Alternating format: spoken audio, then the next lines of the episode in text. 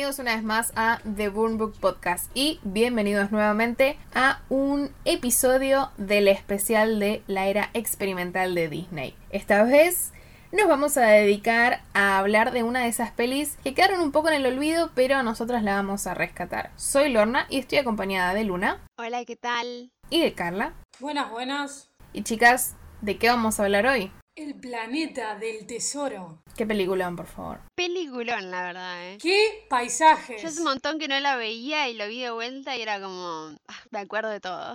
Llorando. Además, mucha gente va a recordar tal vez su crash en dibujo animado con el personaje principal. ¿eh? Bastante moderno, digamos.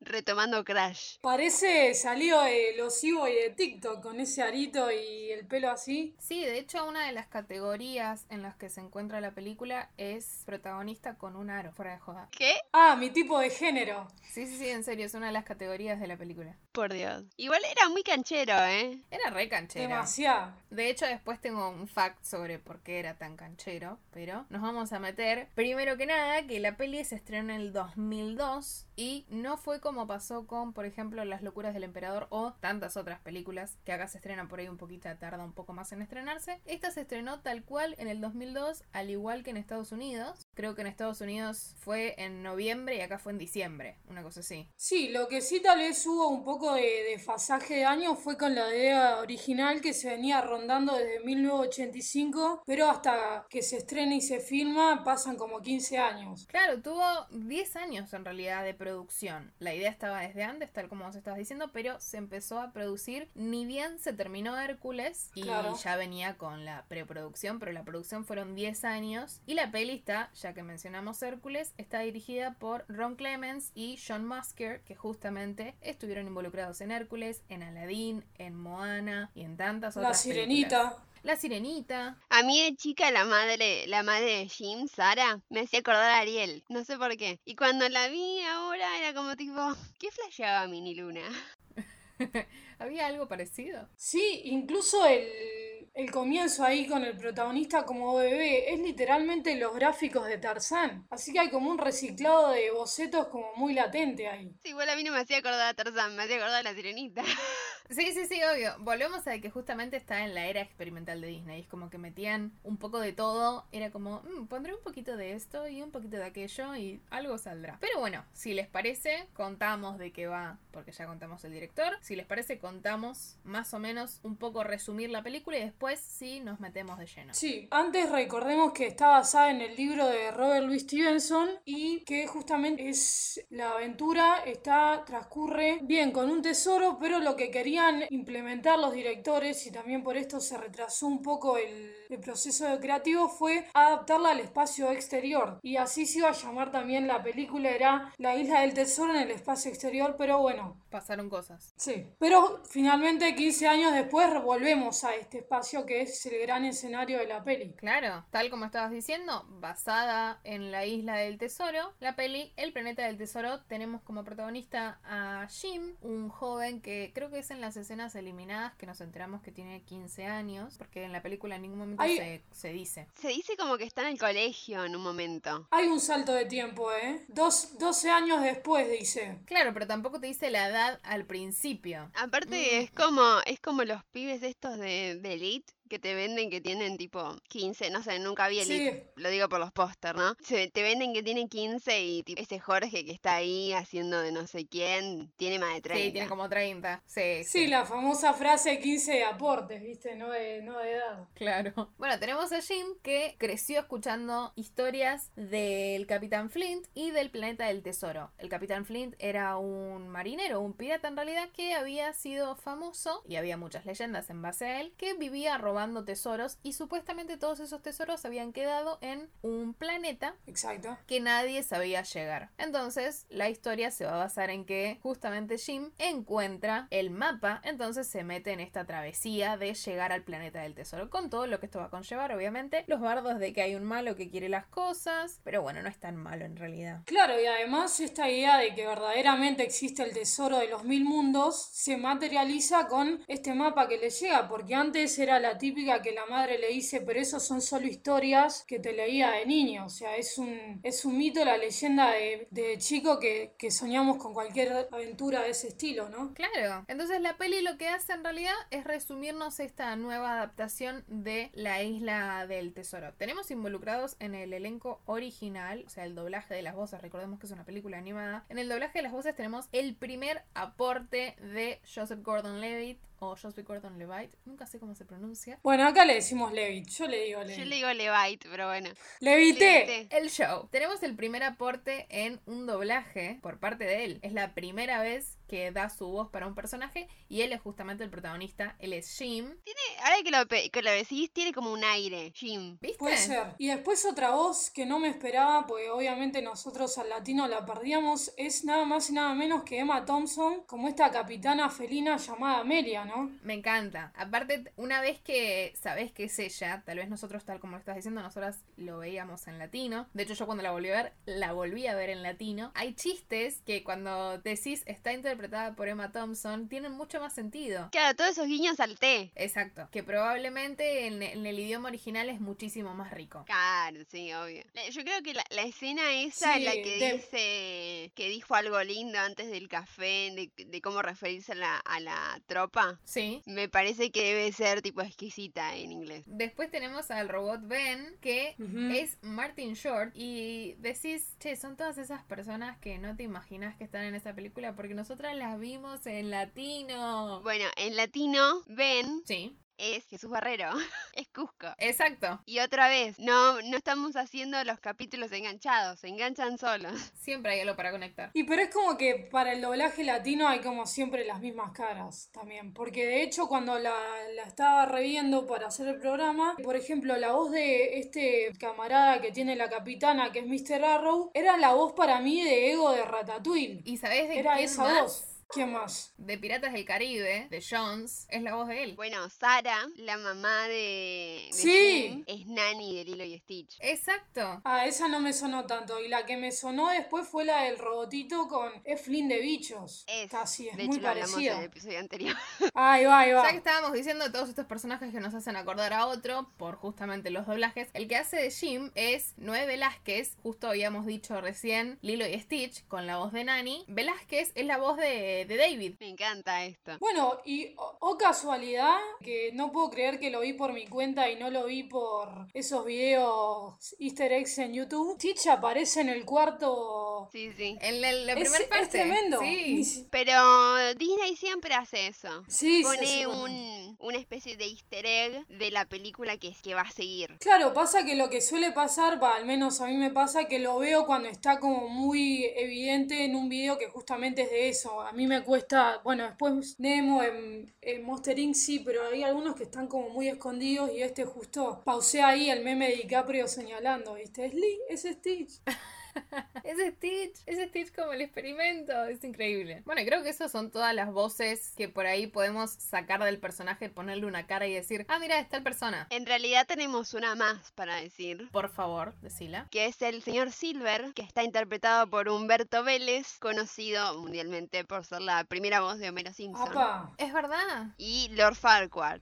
dividiéndose entre los dos bandos, ¿viste? DreamWorks y Disney. Bueno, y como decíamos, este Jim encuentra una especie de mapa eh, en una esfera. Le llega de la mano de Billy, Billy Bones esta tortuga moribunda que le estaba protegiendo y es como la último, en el último respiro se lo entrega a Jim. Claro, sin antes decirle que se cuide del cyborg y empiezan estos piratas a atacar eh, la posible, la posibilidad, el, el lugar de donde... La posada. La posada, La gracias. posada. Esta mente disléxica, chicos, a veces me falla. La posada.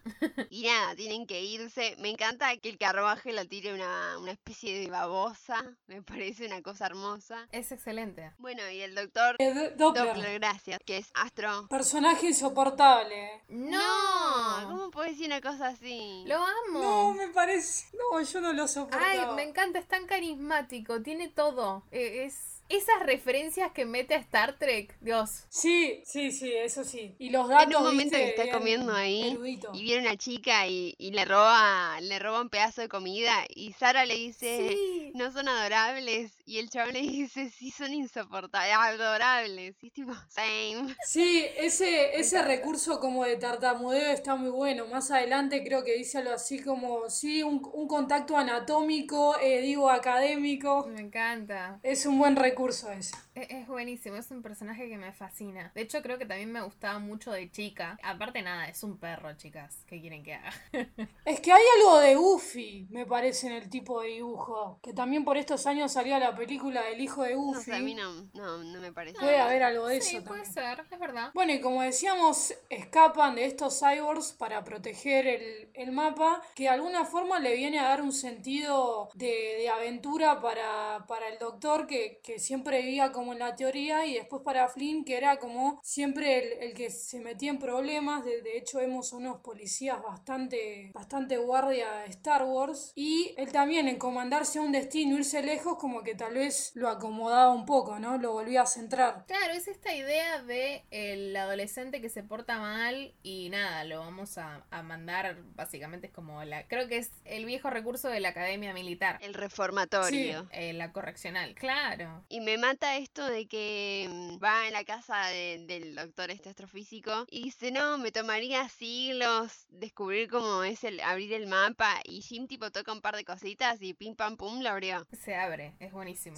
Aparte la cara de fascinación, la, cara de fascinación de ambos, de no puede ser, esto es real, de estar viendo el mapa que tipo los rodea y que está, tiene como centro la llegada a el planeta del tesoro es fascinante y, y están los dos como, wow, esto es increíble, ¿no? Y ahí comienza todo el despliegue visual de la película que vemos como en esta especie de casi como una estética de láser, de alguna forma este mapa que se abre y ellos comienzan a ver todas las constelaciones y es como un cielo adentro de la, de la biblioteca del doctor. Me encanta. Perdón, esta película tiene tipo todo lo que me gusta. Piratas, sí, estaba por decirlo. Astronomía. A mí también me fascina todo lo que sea. Y Alex Ubago cantando. Y aparte me encantan esas, esas tomas de dibujo que está Jim como colgado de, alguna parte del barco y tiene de fondo el espacio, es como, mamina, pintame el cielo raso así.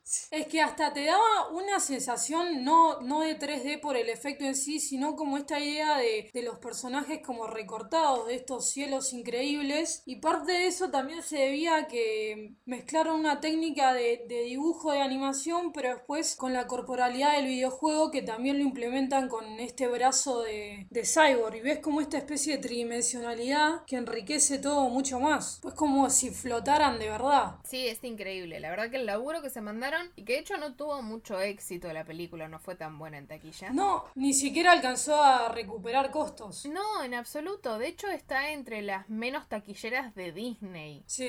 Y es increíble visualmente y tal vez hay que también entender que no tienen un tema muy romántico, que por ahí toda esta era experimental de Disney falla en ese sentido en vender eso a la gente que por ahí era lo que se estaba consumiendo en la época. No se estoy asumiendo, la verdad, yo, para mí, para la época, esta película era lo más. Y además esta, esta como reversión de casi volviendo a lo antropomórfico que veíamos antes con Cusco, pero muchos superhumanos, el, todos los detalles de la capitana, gatunos, y a la vez que se conjugan con, con el maquillaje en los ojos, es súper original. Bueno, de hecho los únicos humanos que aparecen en la, en la historia son Jim y la madre. Claro, sí. El resto no son, son todas criaturas alienígenas. Con una diversidad tremenda. Tenés desde arañas hasta el que se le separa la cabeza, una especie que es como una. como la villana mujer que es como un torso. Es, es, es increíble. Bueno, entonces vemos que despliegan el mapa por primera vez. Sí. Y se produce la, la disyuntiva con la madre de. Pero vos te crees que te vas a ir poder ir lejos. Y bueno, acá el doctor como que ayuda un poco. Que dice algo así como dentro de su seriedad, dice algo así. Es acertadamente correcto y debemos hacerlo. A ver si Luna me ayuda con la frase. No, dice que él quiere ir y que también es lo correcto. Claro, como que la madre le intenta decir, bueno, a ver si estás de mi lado. Sí, bueno, y no le sale.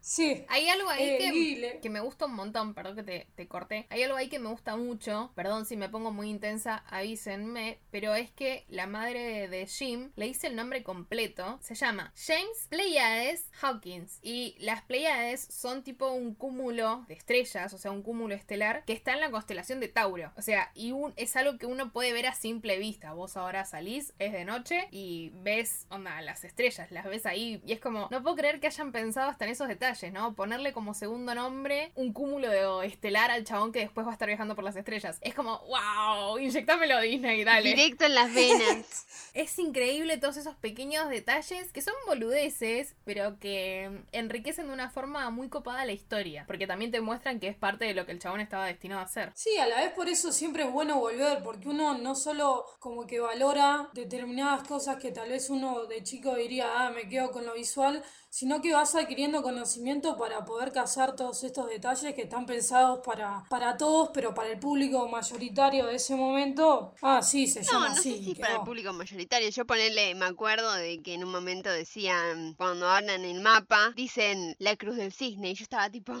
yoga.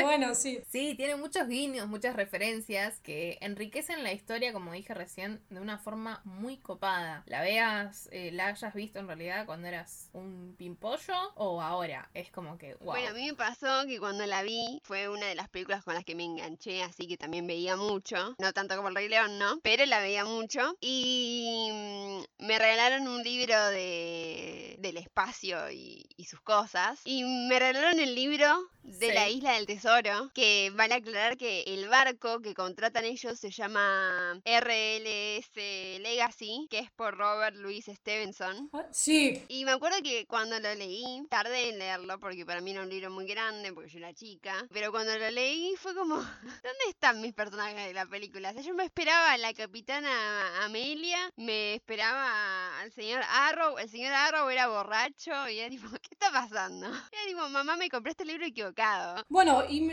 se decían a ir, pero un barco no es, no es barco sin su tripulación, que digamos eh, el doctor y, y Jim no tienen, digamos, mucha mucha, intervención, solamente compran, o sea, en la elección de la tripulación, solamente eh, pueden escoger el barco con los ahorros del doctor y acá conocemos a la capitana Amelia, a Arrow, que vendría a ser su, su camarada. El segundo al mando. segundo al mando. Y toda, toda esta tripulación que, digamos, hasta la misma capitana rechaza, que es todo el grupo de los cyborgs. Y Jim Pillo, como, como todo joven muchacho, se da cuenta que a este cyborg medio que, que se hace pasar por el cocinero lo tiene de algún lado. Y además con, esa, con ese ojo y brazo mecánico no es muy difícil de, reconocer. Igual te corrijo un segundo porque el doctor es el que contrata toda la tripulación. Sí, dije con los zorros del doctor. No, no, pero como dijiste como que no tienen mucho aporte ellos. Ah, ok. Sí, ok, es verdad. En los que no tienen vínculo es la capitana. Claro, exacto. Bien, bien. Mil puntos para Luna. Bueno, y sí, tenemos a Jim que encima trata como. Mm, estas frutas son como las que hay en mi planeta, vos estuviste ahí. Como que trata, viste, ahí de picarlo y el cyborg, tipo, eh, no, sospechoso. Un cyborg que es bastante. Es como una. Tiene muchos dejos de Úrsula, ya que estábamos con la sirenita. Como una. Como si Úrsula saliera del mar y, y fuera gitana, ¿no? Con este pañuelo. No, no me pareció así, pero bueno, respeta tu opinión. A mí me pasó algo, esto es una estupidez, ¿no? Lo voy a contar porque ya fue. Pero me pasó que cuando estaba leyendo Harry Potter 6. Ah, no, fuimos. No sé por qué, no sé por qué. Me lo imaginaba a Silver como horas. No sé por qué. Encima, si vos decís que le falta una pierna y me lo imaginé como Joloco Moody, bueno, es más acertado. Pero, señora, ¿qué le pasaba a su imaginación que venía fallada así? Yo te hubiera dicho ese parecido de ojo loco. No, no, no, me lo imaginaba como horas. No sé por qué. O sea, hasta ahora me planteé tipo, guay. Aparte yo me los imaginaba a todos personas y por qué me imaginaba este chabón medio perro, medio raro, no sé. Qué sé yo, chicas, le quiero encontrar una explicación, pero no, no la tengo. Si alguien tiene la explicación de por qué la imaginación de Luna hacía eso, por favor, nuestros mensajes están abiertos. sus apuestas. Para un análisis. bueno, tenemos esto de que como estaban diciendo, ya, a ver, Jim estaba tirando todas las cartas de te conozco de algún lado, vos me estás diciendo que no, pero yo sé que de algún lado por lo menos te tengo de imagen, principalmente porque Billy le había dicho que se cuidara del cyborg. Y a ver, dice, es un cyborg, debe ser ese. Claro, sí, aparte, qué sé yo, te dicen que te cuides del cyborg y contratás un cyborg medio irresponsable de tu parte. Un poco ahí, yo sospecharía de, eso. Pero nos aparece Morph y es como que ahí todo cambia. Decís, ay, bueno, pero mira, tiene ese bichito que es recopado. No, no puede ser el malo. Ay, es re lindo. El Morph, que, es, que a mí me hizo acordar mucho a, al Pokémon Dido, el Rosita. Dito. No sé si se mete. Ah, ok, Dito, Dito. Está basado en él. Ah, ok, makes sense. Sí, sí, sí, sí, está, tiene, tiene la inspiración en eso. De hecho, toma, como había dicho, muchas referencias y tiene un montón de, de cosas metidas de otros contenidos. Eh, ustedes estaban diciendo cuando van al barco, ahí hay una referencia a Peter Pan, por ejemplo, que le dice a Jim que el barco está en el segundo puerto a la derecha. Claro, es literal la estrella. Y es una referencia total a Peter Pan diciendo la segunda estrella a la derecha y hacia hasta mañana. Y sí, y volviendo justo referencia a una estrella y el planeta, o sea, ¿Querés más? Dame más, no tengo problema. Me encanta que hagan eso. Bueno, y básicamente lo que hace la capitana es sacarle el mapa, decirle al doctor que, chabón, no hables más de esto porque la tripulación, la verdad no confío en esta tripulación de mierda que me contrataste, son todos bastante, creo que utiliza la palabra retrasados. Sí, de todo, tira inepto, eh, los bardea y también mete cosas que decís. ¿Vos decís que vamos a, usar, vamos a usar esos términos para bardear? Bueno, Disney, está bien. Estamos en el 2002. Bueno. Como que los bardea constantemente, no les copan absoluto, son todos unos canallas, unos criminales. Y nada, ¿viste? Le dice, ¿sabes qué? Este mapita me lo voy a quedar yo guardado acá. Bye bye. Vos te vas a ir a la cocina. Como que también los desliga. Sí. Y trata de meterles tareas distintas a, para que, a ver, vendría a ser tipo no estorben. Yo solamente los voy a llevar del punto A al punto B y me pagan por eso. Sí, que curiosamente en toda la película el mapa se esconde y si bien obvio damos por sentado que se habló, ¿no? De a dónde iban a ir, como que nunca se vuelve a chequear, che, pero estamos yendo bien. O sea, quedó ahí y llegan por la magia de los astros. Claro, capaz que no en cámara. Claro, porque supuestamente te la retratan a la capitana Amelia como que era una de las mejores. Claro, sí, pero digo que el mapa eh, pasa después a bastante segundo plano. Si bien obvio toda la contratación y demás se debería estar hablado. Porque tenés la coordenada en realidad. Esa, esa parte yo no la, no la sentí tan. No la sentí, pero por ahí porque asumí que tira las coordenadas y nada, fija en el curso. Pero es verdad, no se, no se charla. Claro, sí, yo también. Igual no, nos olvidemos que es bastante mm, cortita la película y, y todo lo que muestra medianamente está como súper pensado. Si nos detendríamos tal vez en che, a ver qué onda, cómo viene el mapa, tal vez nos hubiéramos perdido mejores cuadros. Nos hubiéramos perdido a Jim lavando toda la cocina. Sí. Porque no sé si se dieron cuenta de que toda esa escena, por favor, me comiste media hora de la película. Entre llanto y llanto y la canción de Alex Ubago de fondo. Uf, la canción de Alex Ubago. ¿Podemos hablar de eso? Vos podés creer que yo la volví a ver y cuando arrancó la canción dije, ay, cómo me gustaba esta canción. Y cuando empezó la escena dije, no me gustaba esta canción. Era como, no me acordaba que dolía tanto. todo yo, yo me acuerdo que lloraba en esa parte cuando era chica. Otro capítulo de Luna llorando en lugares. Pero cuando la escuché de vuelta fue como, dije, ay, capaz que no me la acuerdo. Y fue como, surprise, bitch. ¿Qué no te ibas a acordar de mí? arrancó, arrancó y que es como, no, sé qué se escucha de fondo primero. Como una percusión, no sé. Y, yo ya estaba tipo agarrando la lapicera de micrófono. Y empecé a cantarla a pulmón. Mientras lloraba, obviamente, ¿no? Sí, que hasta de alguna forma te daría a entender. Yo por momentos volví a esa teoría, va, no sé si es teoría, pero. ¿Y si Cyborg no es el padre? Sabemos que no, pero se genera un vínculo ahí y pensando que de alguna forma el padre de, Jim se fue, al punto se genera un, un vínculo, no, ya sé que no, pero por momentos decía, me estaría acordando bien, no será el padre, al punto tal de que es que está, que está el vínculo que el cyborg dice, no, pero no digas nada porque me pueden tomar como débil. Claro, creo que es más que nada esto de la necesidad de un padre y probablemente porque no, no sabemos mucho de la historia del cyborg, pero la necesidad de un hijo es esta cosa de complementarse, me parece más que fue esto de la figura paterna. Tal vez por eso, tal vez tenías el recuerdo de Che, no, sería el padre, porque tienen mucho eso. Incluso hay un par de escenas en las que de forma afectuosa Silver le dice hijo. Sí, sí, sí, eso ni hablar. Incluso también después hacia el final hay algo de lo que de lo que el cyborg fue en sus buenas épocas que Jim lo hace remontarse, ¿no? Igual no supero lo, las frases tamaño monumental que se tira Silver, gente. No le puedes decir a alguien, brillás como fuego solar, pero ¿sabes qué? Me desmayé ahí. Una remera que diga. No, no, la fuerza de su grandeza. Ay, Dios, tirame. Sos el malo de la película, chabón. Sí, cuando le dice lo de desplegar las alas. Uf. No sos el padre, pero mierda que lo querés, ¿eh? Aquel único malo es esa araña maldita que, que se carga una vida bastante sensible. Es una ¿Eh? araña, Carla.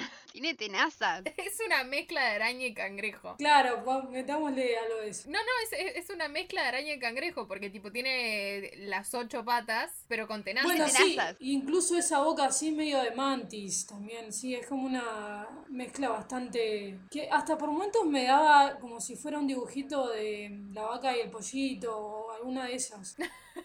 Amo la comparación. bueno, entonces, como decíamos, eh, Jim pasa a la cocina y lo tienen de aquí para allá fregando cosas porque la intención era cansarlo para que el chico no pensara en el famoso mapa. Claro, y que no se dieran cuenta, no se dieran cuenta en realidad de que Silver estaba planeando un motín, afanarse el mapa y seguir su curso. Claro. Dejando de lado el llanto por Alex Ubago. Perdón, Luna. Perdón, pero a mí me, me mató. O sea, no esperaba que me fajara tanto emocionalmente de nuevo. O sea, yo entiendo que quizás de chica sí, pero mm, no pensé que ahora me iba a fajar así.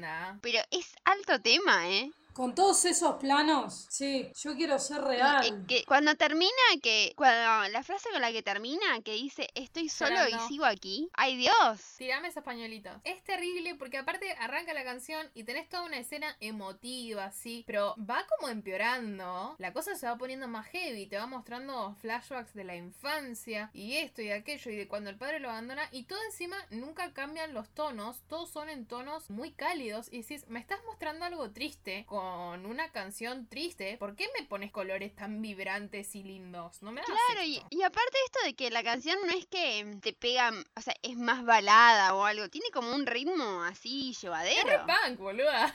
Sí, o sea, es como... ¿Por qué la canción que tiene tan buen ritmo está aniquilando mis sentimientos, madre? Yo debería estar bailando. Bueno, y resulta que mm, mientras van avanzando, hay una, una de las estrellas que se hace supernova. Y bueno, se tienen, tienen que ajustar el curso, se empieza a, complicar el, viaje, ¿no? Y, eh, y, en eso, cuando decís no se puede complicar más, la estrella se hace agujero negro. Un agujero negro. Claro, o sea, me estás pasando por todas las etapas. Pasaste de una supernova a un agujero negro. ¿Cómo van a salir de esto? Bien. Y bueno, la capitana se las ingenia con la ayuda del doctor y dice, che, mira, la oleada esta que va a seguir es la que por ahí va a ser la más fuerte. Entonces la capitana dice, bueno, la vamos a usar de impulso. Bueno, o sea, que todo se amarren, bla, bla. Y tenemos la primer pérdida de la película. Significativa, porque ya habíamos visto a Billy Bones morirse. Que es tipo, es, es rara la escena. Porque la ves tipo como en la sombra, después la ves de cerca. Sí, bastante gráfica el cuerpo ahí. Me refería, eh, como dijiste, significativa, es verdad. No, no la primer pérdida puntual, porque hubo varias incluso. Pero. El padre. Sí. pero significativa porque te choca. Además, es como que decís, che, yo ya me había encariñado con este personaje porque nada, lo ves más, está mucho más tiempo en pantalla que Billy. Billy es como el mensajero. Lo aparece en nuestra. Lo ves ahí todo de, de, piedra, ponele. Sí. Pero eso es, es buen ancho. Sí, es una, una pérdida espantosa. Porque estaban fijando lo más bien el curso. Decís, bueno, mira, se van a resalvar, está todo muy copado. Y de repente está flotando con, con la soga y decís, qué bueno, mira, ¿no? Menos mal que Jim amarró bien la, esos nudos. Y aparece este hijo de puta y corta la soga y dices, ah, dale, la puta que te parió, ¿en serio? Claro, encima lo vemos que está tratando de subir. No, me dio Viste que como que cae, tira y pone las manitos para subir y es tipo, y ahí aparece, aparece el hombre este araña, como le dice Carla, y le dice, pues no, mi ciela, y le corta la soga. Llorando. en mi inocencia, cuando la vi la primera vez, que el barco también va para abajo, pensé que le iban a salvar. Y lo peor para mí es cuando la capitana dice, bueno, tenemos una pérdida, señor Arrow. Señor Arrow, y es tipo, Dios, no estaba lista para este momento. Y la contención de la, de la emoción, bueno, Arrow era un buen marino, pero sabía los riesgos, y ahí literal a la cama a llorar. ¿No te parece Disney que, que lloré demasiado con la canción de Alex Oago para que me hagas esto? ¿A vos te parece? Claro, y acá de nuevo todo lo que Jim había, digamos, crecido en autoestima vuelve a caer porque dice, no, pero yo estaba seguro que amarré bien. Y medio que Cyborg mira de reojo y se da cuenta que fue nuestro querido Tarántula. Scrop. Quentin Tarantulino. Bueno, y en esa batalla por la supervivencia que la ganan después de esta oleada, todo va, va viento en popa. Porque es una nave. sí.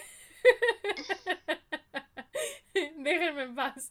Todo va viento de popa y están llegando, ¿no? A este, a este planeta del tesoro, pero tenemos este quilombo de que, che, te estás, estás como siendo bastante blandito, Silver, con, con el pendejo. Así que está todo mal. Tenemos el primer enfrentamiento heavy entre, entre los piratas. Te venimos a apurar. Y lo tenemos a Jim escuchando, porque no podía ser de otra forma. Claro, a raíz de que venía jugando con Morph, se queda ahí en la, en la cocina y, y escucha toda esta conspiración, ¿no? De no, yo me estaba acercando para llegar mejor al, al tesoro. Y bueno, acá de nuevo mi momento Alex Ubago rompiéndose incluso para Jim, ¿no? Que no hay quien creerle. Es re triste. Claro, y además lo ves tan como embalado que decís, bueno, este flaco en realidad no está mintiendo. La hora como que es malo de nuevo. No, aparte lo que tiene, lo que tiene diferente la película esta, es que ponele, voy a hacer la comparación con una de mis películas favoritas. Pero en El Rey León se nos muere Mufasa, que es la peor parte de la película. Lloramos, lloramos, pasa toda la persecución, que esto que el otro. Pero después viene Hakuna Matata y nos olvidamos del trauma que acabamos de ver. Sí, es verdad. Y acá como que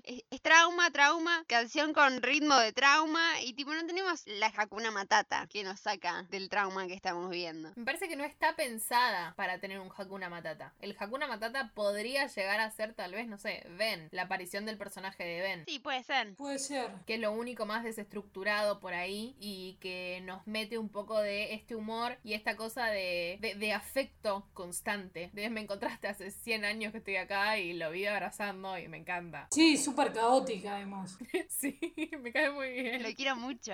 Sí, me cae bien. Es, es literal cualquier persona luchando con la tecnología, cómo le va cayendo la información y dice, no bueno, y como decíamos, Jim escucha todo y después Silver vuelve a la cocina y se encuentra con que está Jim ahí. Ups. Entonces, bueno, se acabó lo que se daba y, se apresura el motín. Baby, bye bye. sí, ahí tienen un encontronazo que le, lastima esa pierna mecánica y dice, bueno, bueno, eh, he cambiado de opinión, eh, eh, hay que accionar pronto. Y ahí sí, emboscan todo el, barco. Claro, hacen el motín antes de lo que... De lo que habían planeado y ya están llegando, literalmente estaban, o sea, la idea es justo cuando ya están llegando al planeta del tesoro, como había dicho antes. Sí, ya está en el horizonte. Exacto, y ahí entonces se hace toda esta persecución por, bueno, vamos a los barcos, tenemos esta dupla entre la capitana y el doctor, que me encanta eso de, ¿sabes usar esto? sí, leí sobre... No, es un desastre, lo amo, me cae muy bien. Lo amo. Tenemos toda esta persecución en la que terminan en los botes de, de salvamento y a ver, el mapa, dónde está el mapa. Y la última, supuesta última en realidad, sobre el barco vendría a ser la última pelea entre Silver y Jim, que es cuando Morph se afana el mapa y cae en una bolsa. Entonces Jim lo caza y dice, bueno, buenísimo, este es el mapa. Se va en el barco, en el barquito de salvamento con el doctor y la capitana. Caen en el planeta después de que los lastiman. Que ahí, la verdad, tengo como la duda, no sé ustedes qué pensarán, de si Silver les dice, no, no disparen porque vamos a perder el mapa. Mmm para mí es que no quiere lastimarlos. Eh, para mí también, pero bueno. Pasa que sí, en la vorágine igual tiene sentido. Es como la tiro y queda bien para los dos lados. Claro, es como un poco. Porque primero hay como una miradita. Como está esto de, de este afecto hacia Jim que Recordemos que cuando Jim sale corriendo con el mapa, lo apunta para dispararle y no le dispara. Por eso. Sí, eso es clave. Por eso digo que el disparo que le meten al barco queda como un poco de. Mm, ¿Cuál de las dos cosas habrá sido? Disney, ¿qué hiciste ahí? Necesito explicaciones. Respuestas. Caen en este planeta, en el planeta del Sí, acá tenemos no la, no la no una muerte, pero una herida bastante grave que es la capitana, que en toda esta vorágine por, por escapar en los botes y, caer en el planeta la liga, ¿no? Sí, sí, sí, sí, que ahí se viene mi, mi frase de Star Trek. Tiene una frase, sí, incluso después tiene una, la frase que hice, la del té, ahí espíritu de Emma Thompson al mango. Bueno, pero esto con un té se soluciona, o voy a estar bien. Británicos, británicos solucionando las cosas con té, parte 40.000. Sí. Se está, Momento taraudí de la película. Internamente, pero con un Claro, igual same, same, ¿qué decirte? sí. Le tira la pistola a Jim y le dice, nada, chequear el perímetro, nosotros vamos a seguir buscando formas de curarme esto. Y ahí es cuando Jim se encuentra con Ben, con este robot que estábamos diciendo. Bioelectronavegador. Exacto, las siglas. Que es un robotito que está ahí, que tiene una, una brújula en el centro de su pecho, cual Iron Man. Y está ahí hace 100 años. Entonces Jim, en toda esta emoción, le dice algo como, che, conociste a Flint entonces, porque me lo mencionaste, vos sabes del tesoro.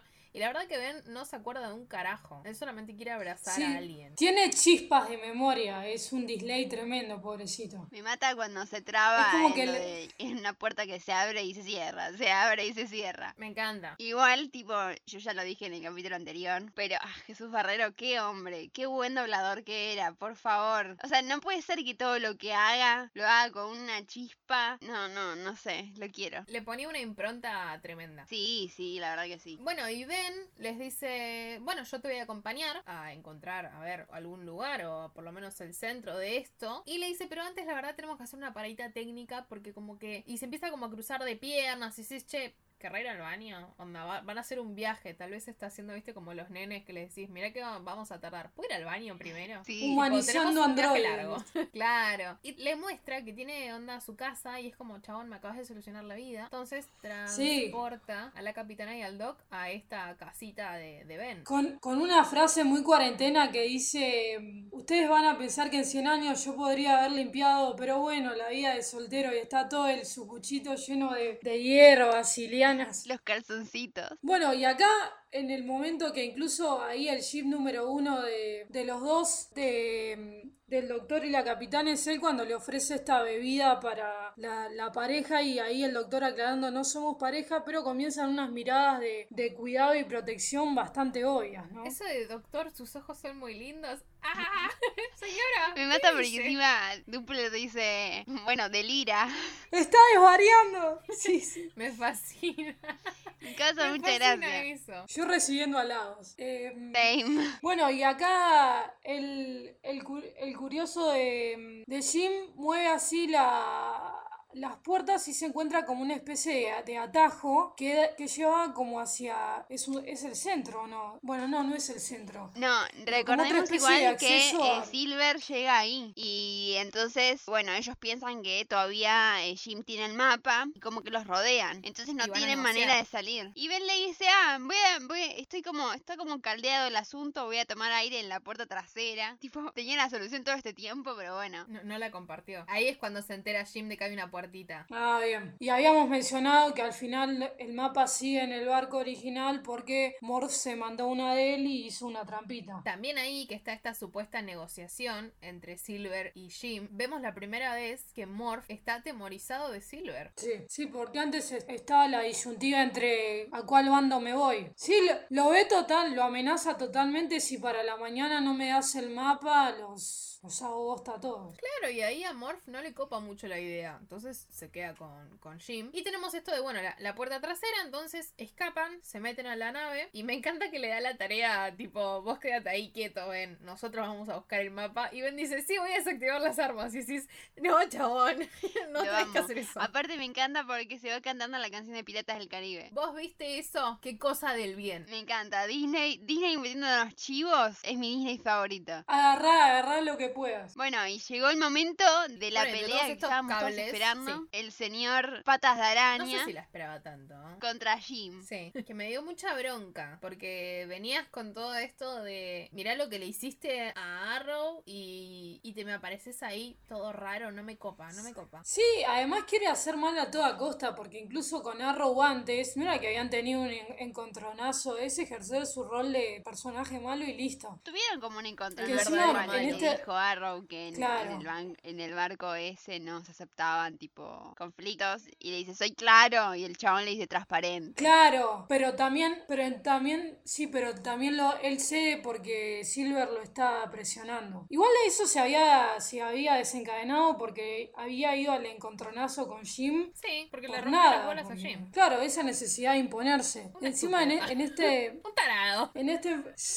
Un patas de araña. Me cae mal. En vez de patrón. Que encima acá vemos esta, esta dualidad entre el momento de alguna forma de tensión entre Jimmy y el, y el bicho este. Y después lo tenemos al, robot que se me fue el nombre. A Ben desconectando y poniendo cables y te altera, te corta la luz, te altera la gravedad. Hay un momento DJ viendo cuál cable es el que funciona para desactivar los cañones. Me gusta que aparte se habla tipo a sí mismo. Onda, vos podés, es este cable. Ay, no, es un montón. ¿Cuál toses? Me cae muy bien, lo amo. Me encanta, soy yo, soy yo tratando de superar obstáculos.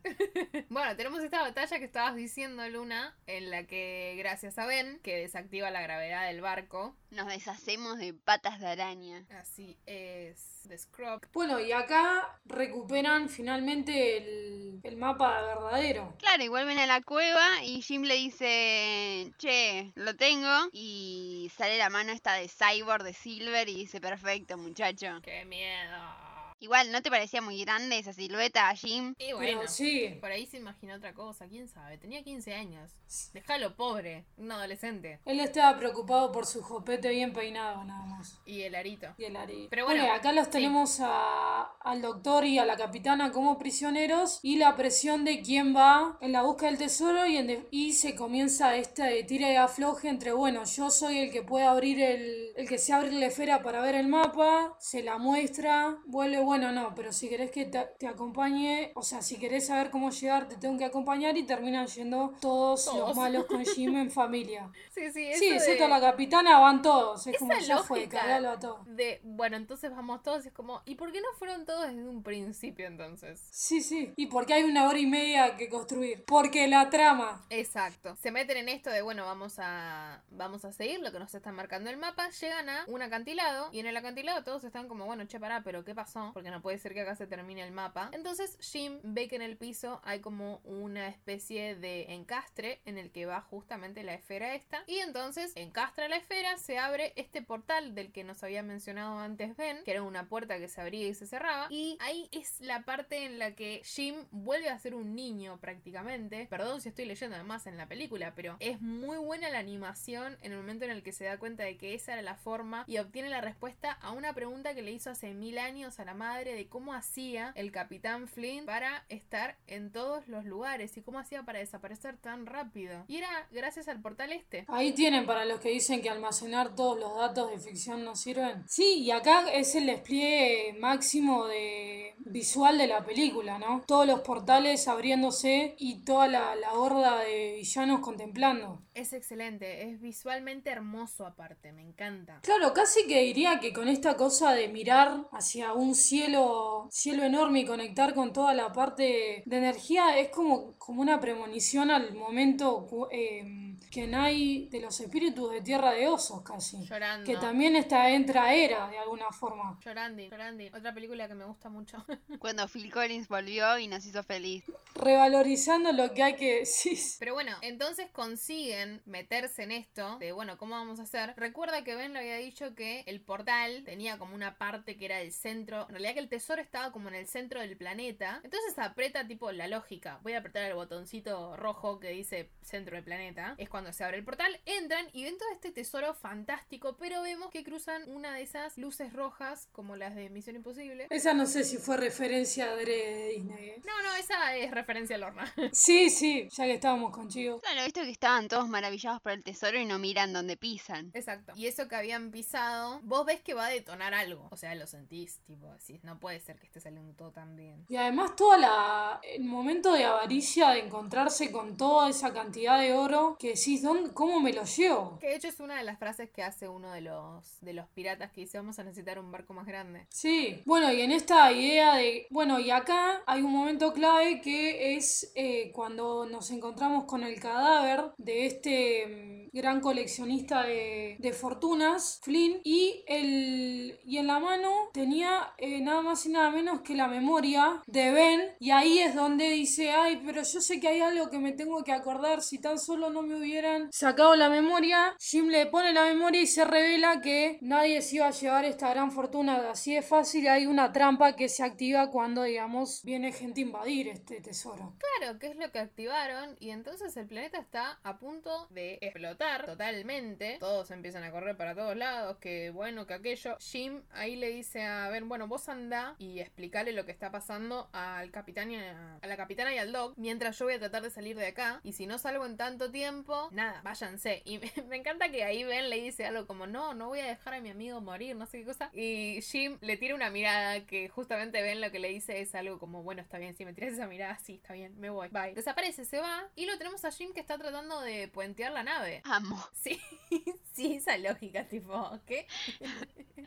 Aparte, una nave solar. Tipo, por, si no, no recordábamos que era medio criminal, tipo ahí con los cables tratando de hacer de conexión. La quiero mucho.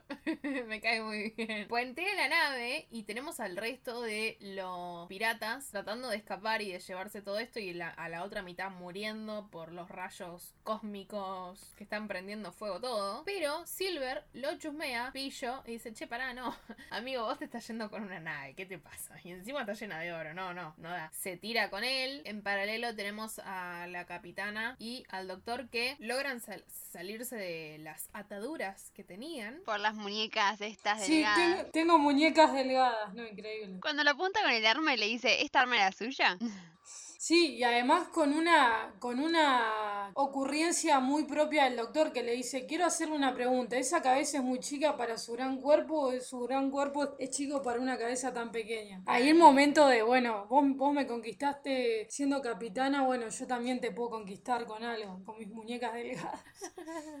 lo, que no, lo que no esperábamos si pasó. Y tenemos esta escena en la que ya sabemos que Silver es malo, pero que lo quiere un montón. Ya, ya es un montón lo que lo quiere. A Jim de se me está haciendo mierda el barco lleno de tesoro, pero el pendejo se está por morir. Sí, acá otro momento, ya veníamos hablando varias veces, mencionamos el Rey León, esta cosa de caída de nuevo la caída de la redención, ¿viste? Sí, ¿cuántas caídas? Que agarro, agarro. Claro, muy Cusco. Sí, también. Agarro mi fortuna que por la que perdí más de la mitad del cuerpo y era mi sueño, o este vínculo genuino que construí. Mientras sonaba Alex Ubago de fondo. Sí, Y, la Igual yo ahí todo el tiempo, en esa escena pensaba, Murph de alguna forma no podía haberse hecho como una soguita y aunque sea darnos una esperanza de bueno, te podés quedar con los dos, Silver. Murph estaba asustado. Sí. Creo que no. Sí, sí no, funcionaba muy, muy de esa forma. Habría que investigar bien cómo es que funcionaba la, metamorfosis que se mandaba. Pero es como que ya te habían mostrado antes que estaba asustado el bichi este. El bichi. El bichi. Sorry, soy esto. Pero bueno, entonces Silver lo termina salvando y escapan. Pero escapan de un planeta en llamas. Me encanta porque es como, ah, bueno, y ya está, ya salieron. Y es tipo, se van a morir todos. ahora cuando la estaba viendo nuevamente, eh, ay, por favor, esos Rogue One flashbacks que se me venían tipo, ay no, por favor. Yo me acuerdo que, mm, cuando la vi y, estaba hablando con, mi primo y mi tío que no la habían visto, eh, mi primo me tiró algo así como, bueno, pero estuvo buena, se murieron, o se murieron todos, no creo, porque hay que seguir currando con eso. Y yo estaba tipo... ¿Cómo le explico que se murieron todos? Los mataron a todos. Sí. Babosa. Por Dios. Qué buena película. Se murieron todos, Luna. Bueno, excelente. Una obra maestra. Por favor, pídanos un episodio de One que necesitamos. Llorando. Eh, tratan de escapar de esta nave, tipo de este planeta, en realidad, perdón, tratan de escapar de este planeta que está en llamas y que se está haciendo todo mierda. Y que encima lo tenemos a Ben contando los minutos y segundos que faltan para que explote totalmente. Por si no teníamos ansiedad. Claro, por las Me dan una memoria y me someten a este estrés. O sea, ¿con, cuál me quedo? ¿Para qué me dan una memoria si saben cómo me pongo? Y ahí es cuando a Jim se le, se le enciende la lamparita y dice, che, teníamos un par de portales, tendríamos que girar el barco y yo voy a hacerme un, una patineta muy copada espacial, una hoverboard, eh, así tipo de la nada, de un par de cacharros que encontré, porque aparentemente hace eso. El artacazo artístico. Sí, y acá, acá con mi bro Silver que me la va a soldar en un minuto. Sí, sí, sí, esas cosas que decís, ok, bueno, sí, dale. Claro, y acá, bueno, él en esta mm, patineta galáctica, porque vamos a llamar las cosas diferentes a lo que son, como el bicho araña. Obvio. Em, se encarga de la misión de, bueno, activar como el, el portal correcto, casi en una cuenta regresiva suicida. Sí, pero no es tan suicida porque no se suicida, ¿no? Pero es Disney, así que todo sale claro, bien. Claro, faltan, faltan cinco segundos y él cae en un precipicio. Bueno, y tenemos esta especie de misión suicida a lo Rowan, pero con final feliz. que hasta, hasta los piratas atrapados en el coso, la especie de mazmorra, están contentos. O sea, sí, están contentos porque se salvaron la vida, pero bueno, es divertido verlos ahí festejando. Y tenemos una mención muy copada que es de la capitana que le dice que lo va a recomendar a Jim a la Academia Interestelar. Ya está. O sea, hablame de Los contactos. Me encanta. Mamá, te traigo dos moneditas. Que me dio Silver antes de que lo dejara que me dio Silver, pero se, se viene título. re emotiva. Sí. Me re gusta. Ya que, ya que le has entregado a Morph y la, la frase no te detengas aunque tengas una prueba adelante, algo así. llorando. Al final era re filósofo el chabón. Disney. Era, era pirata, pero que él quería ser filósofo. Tipo, los padres no lo dejaron dejaron ser filósofo. Se iba a dedicar a eso ahora en su tiempo libre. Bueno, todos felices. Todos felices y contentos. Tenemos una nueva posada. Un nuevo Jim. Y lo tenemos a Jim que llega ya cambiado, tipo con su trajecito de la Academia Interestelar. Y me encanta, es lo más. Y decís, chabón, la evolución de tu personaje. Me encanta que lo lleva la policía, tipo. Es muy buena. Sí, porque amamos los cierres circulares y entra la posada como al comienzo. Y lo dramático. Bueno, la capitana y el doc que tiene niñez. Sí. Y que Morph Y Morph ahí es una especie de sonajero niñera, ¿no? Nada, vemos, vemos que Jim puede al final trazar su propio rumbo, que es tipo la búsqueda del personaje de toda la película. Enorgullecer a su, enorgullecer a su madre y, y buscar su propio camino, encontrar en qué es bueno y lo encuentra. Bueno, basta para mirar a llorar. Estoy llorando. Dios, me encanta. ¿Qué película Como dije en el capítulo anterior, todo rompe en los Sí, sí, no puedo creer que no tenga tanta taquilla. Aparte, hay una cosa del simbolismo ya saliendo totalmente de, Ya terminamos de hablar de la peli, tipo, ya les contamos todo lo que pasa. Hay una parte del simbolismo en toda la ropa que va usando Jim, porque lo tenemos desde el principio con una camperita casi cuero. Y al final no sé si se dieron cuenta que mientras va avanzando la película, pierde la campera de cuero, mm. como dejando atrás, haciendo esta especie de traspaso, podría ser de crecimiento de chico malo a héroe, porque, o sea, termina con el uniforme de que el chabón logró lo que quería, onda, estuvo en la academia y hizo que la madre se sintiera orgullosa. Es como que tiene toda esa transición que me parece muy copada. Y el dato que les iba a tirar, que lo voy a tirar ahora, es que es muy canchero Jim, porque el personaje tiene un par de actuaciones que están basadas en James Dean. Y sí. Ay, va. O sea, como para que no sea Eso, hay, hay un momento, creo que es en el momento de Ale Sugado, que él está tomando y de costado con en la escalera y todas esas miradas de costado full charming, tremendo. Es excelente. Bueno, ¿les parece que para cerrar este balbuceo largo que hicimos de una película que nos gusta mucho y nos hizo llorar un montón, pues Alex Ubago y La Ley, chicas, perdón, lo tengo que mencionar. La canción de final es de La Ley, o sea, hablame del 2002. Todo el 2002 de la cara. Sí, sí, sí, es como, ¿querías 2002? Toma, el 2002. Reventó la barrita. Por favor. Bueno, ¿les parece mm, personaje favorito como hacemos siempre? ¿Y escena favorita? Bueno. O parte favorita. Bueno. Mi personaje favorito es Ben, chicas. Lo quiero mucho. Siempre al lado de los droides. Basta. Y creo que mi escena preferida es esta que les dije que está Jim tipo en las sogas, amarradito, viendo, viendo el espacio, las ballenas esas flotando. toda esa cosa del espacio me vuelve loca. Es un cuadro, ni bien sí. Sí, es magnífica. Sí, lo de las ballenas es súper poético. Carla. Hablame, hablame de fonditos de pantalla. Bueno, para no repetir, no voy a elegir la escena de contemplación de Galáctica de Jim. Me voy a quedar con, con el momento en el, que conocemos a Ben, ahí estos eh, brotes de energía súper caótica. Sí. Y personaje, bueno, creo que sin Silver sería otra película. Así que Silver y, su, digamos, su extensión que es Morph, esa dupla es clave, así que vamos con esos dos. Me parece muy bien, las apruebo. Mi favorito es Jim, porque no podía ser de otra forma, me cae bien el protagonista de la película y el crecimiento que tiene. Es Al fin. Magnífico, por fin, sí, venía quejándome de todo, si no. ¿El 95% es por el arito o es por su crecimiento? Mm, lo voy a pensar. No, no mm. revelaré esos datos. Y creo que, no, es toda la construcción del personaje, la personalidad que tiene, todo. ¿Y la escena? La escena creo que es esta del final, cuando él hace el, el hoverboard mágico en dos minutos. Y el atacazo artístico.